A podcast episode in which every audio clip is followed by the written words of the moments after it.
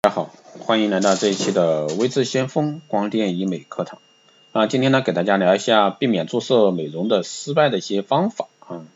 今年的呢，注射美容受到越来越多求美者的青睐。注射美容呢，属于微整形，但是呢，也非零风险。下面呢，教你避免注射美容失败的五个要点。那注射美容呢，是门技术活。不同的一个注射产品，注射的一个层次也不一样。玻尿酸呢，它要注射在真皮的浅层，如果说注射太浅，可能造成局部应激；注射太深呢，可能就没有效果。注射肉毒杆菌对于注射剂量和位置呢，有很精确的要求。注射部位不精确，或者说使用浓度剂量过大，最常见的不良后果就是两边不对称，或者说是注射部位局部肿胀、肌肉无力，甚至呢吞咽困难。那挑战痛点的注射丰唇本来就忍受了下针的疼痛，如果说医生施打时在嘴唇不同位置推送的玻尿酸不均匀，会造成一个香肠嘴，令美感呢荡然无存。那五个要点呢，避免注射美容的失败。第一个呢是注射层次，注射的层次深浅与效果呢直接相关。如果说注射的层次过深，那么作用不明显；如果说注射的层次过浅，则会出现皮肤脱起、肌肉僵硬甚至红肿的现象。第二个方面呢是一次注射剂量，剂量过少效果不明显，而剂量过多则容易出现面部表情僵硬等情况。第三个呢是注射位置，从哪个地方注射也和效果呢密切相关。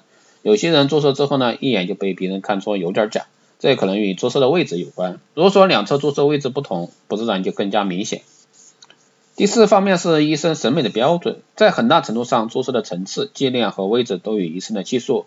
和临床经验相关，所以呢，在选择医生的时候，不但要筛选其资质，更要看个人的审美标准。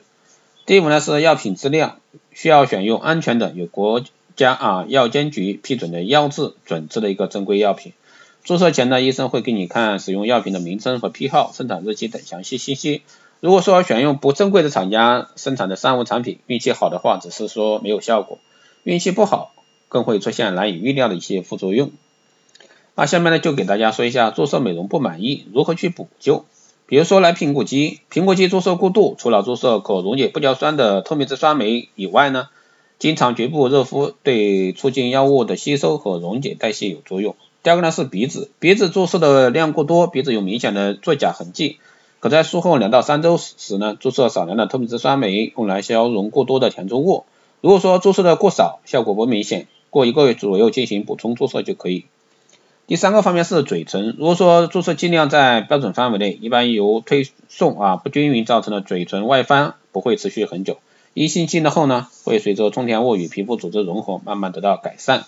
以上呢就是今天给大家讲解的一个五个要点，以避免注射美容失败，希望对各位求美者有所帮助。好的，这期节目就是这样，谢谢大家收听。如果说你有任何问题，欢迎在后台私信留言。也可以加微之先锋老师的微信二八二四七八六七幺三二八二四七八六七幺三，备注电台听众，可以快速通过。